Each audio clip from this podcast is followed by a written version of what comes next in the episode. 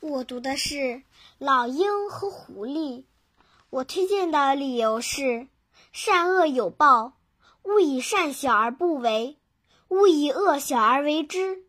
让我们做一个善良的人吧。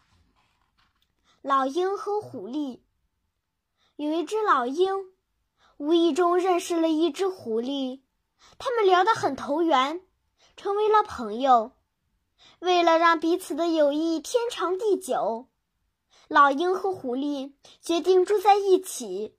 他们找呀找，找到了一棵大树。老鹰在大树的枝桠间筑起了巢穴，来孵育后代。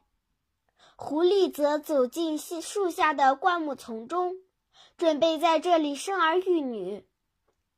有一天，狐狸去外面寻找食物，这时的老鹰也正好断了炊。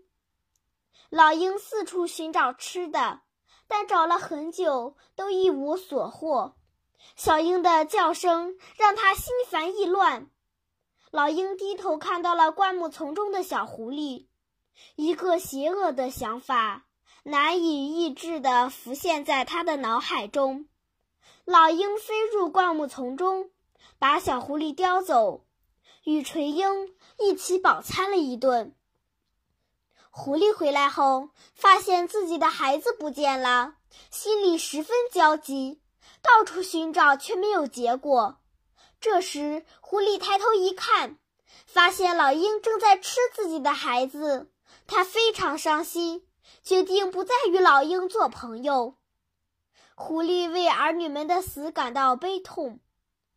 但令他更悲痛的是，他没有办法报仇，因为狐狸只能在地上跑，无法追逐会飞的老鹰，因此狐狸只能远远地站在树下诅咒仇人。这大概是力量弱小者唯一可以做到的了。善恶终有报，天道有轮回。不久。老鹰背信弃义的罪行也受到了严惩。这天，一些人在野外杀羊祭神，老鹰的贪念又萌发了。只见它飞了过去，从祭坛上抓起了还冒着火的羊肉，带回自己的巢里。这时，一阵狂风吹了过来。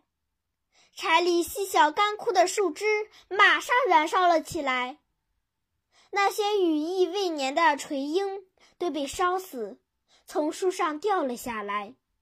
狐狸跑了过去，在老鹰面前把那些烧熟了的雏鹰全都吃了。